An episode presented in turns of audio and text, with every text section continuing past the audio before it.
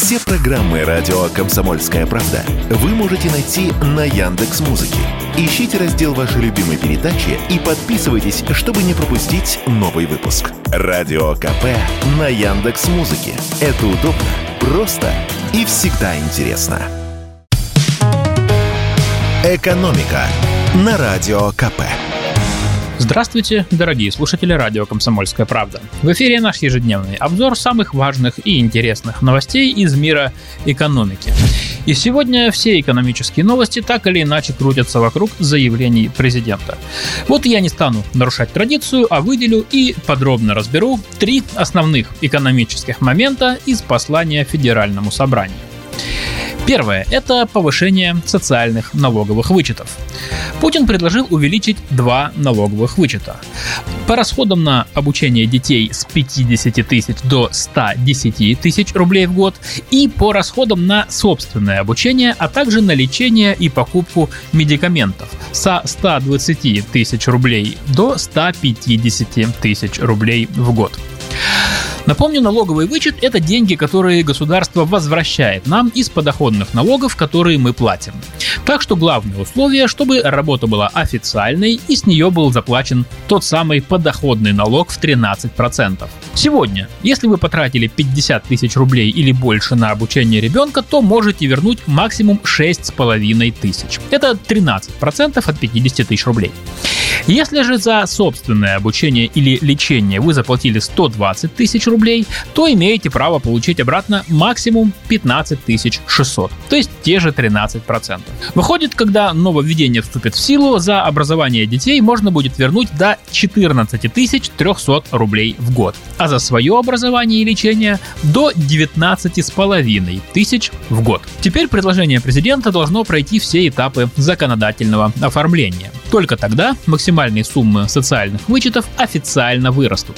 Конкретные сроки пока не определены. Но если посмотреть законодательную практику прошлых лет, то, скорее всего, Вступят они в силу со следующего года, то есть в январе 2024 можно будет подавать заявление на получение вычетов уже с большей суммы за расходы, которые были в 2023 году. Напомню, подать документы на налоговый вычет сейчас можно онлайн через личный кабинет налогоплательщика на сайте Федеральной налоговой службы. Еще одна важная экономическая новость из послания. Пенсионные накопления россиян застрахуют на 2 миллиона 800 тысяч рублей. Речь о тех деньгах, которые россияне держат в негосударственных пенсионных фондах.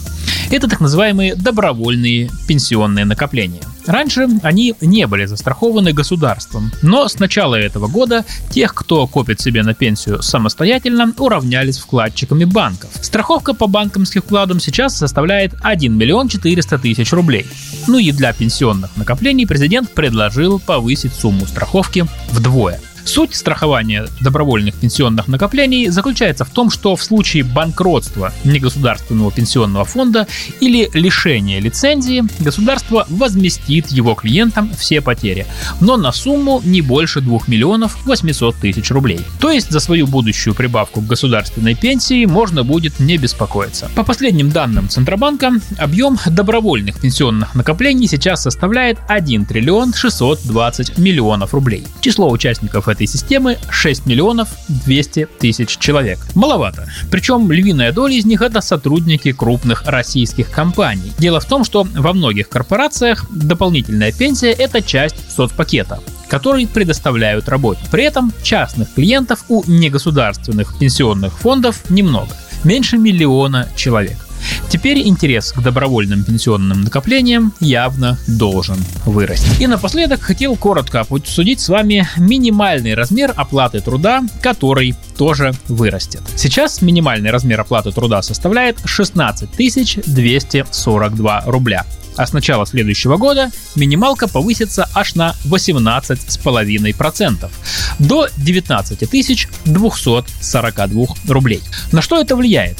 Во-первых, на зарплаты Со следующего года ни один россиянин, работающий на полную ставку, не должен получать меньше этих самых 19 242 рублей. А кроме того, минимальный размер оплаты труда влияет на размер некоторых социальных выплат. Например, на пособие по беременности и родам, пособие по безработице и на больничные. «Экономика» на Радио КП.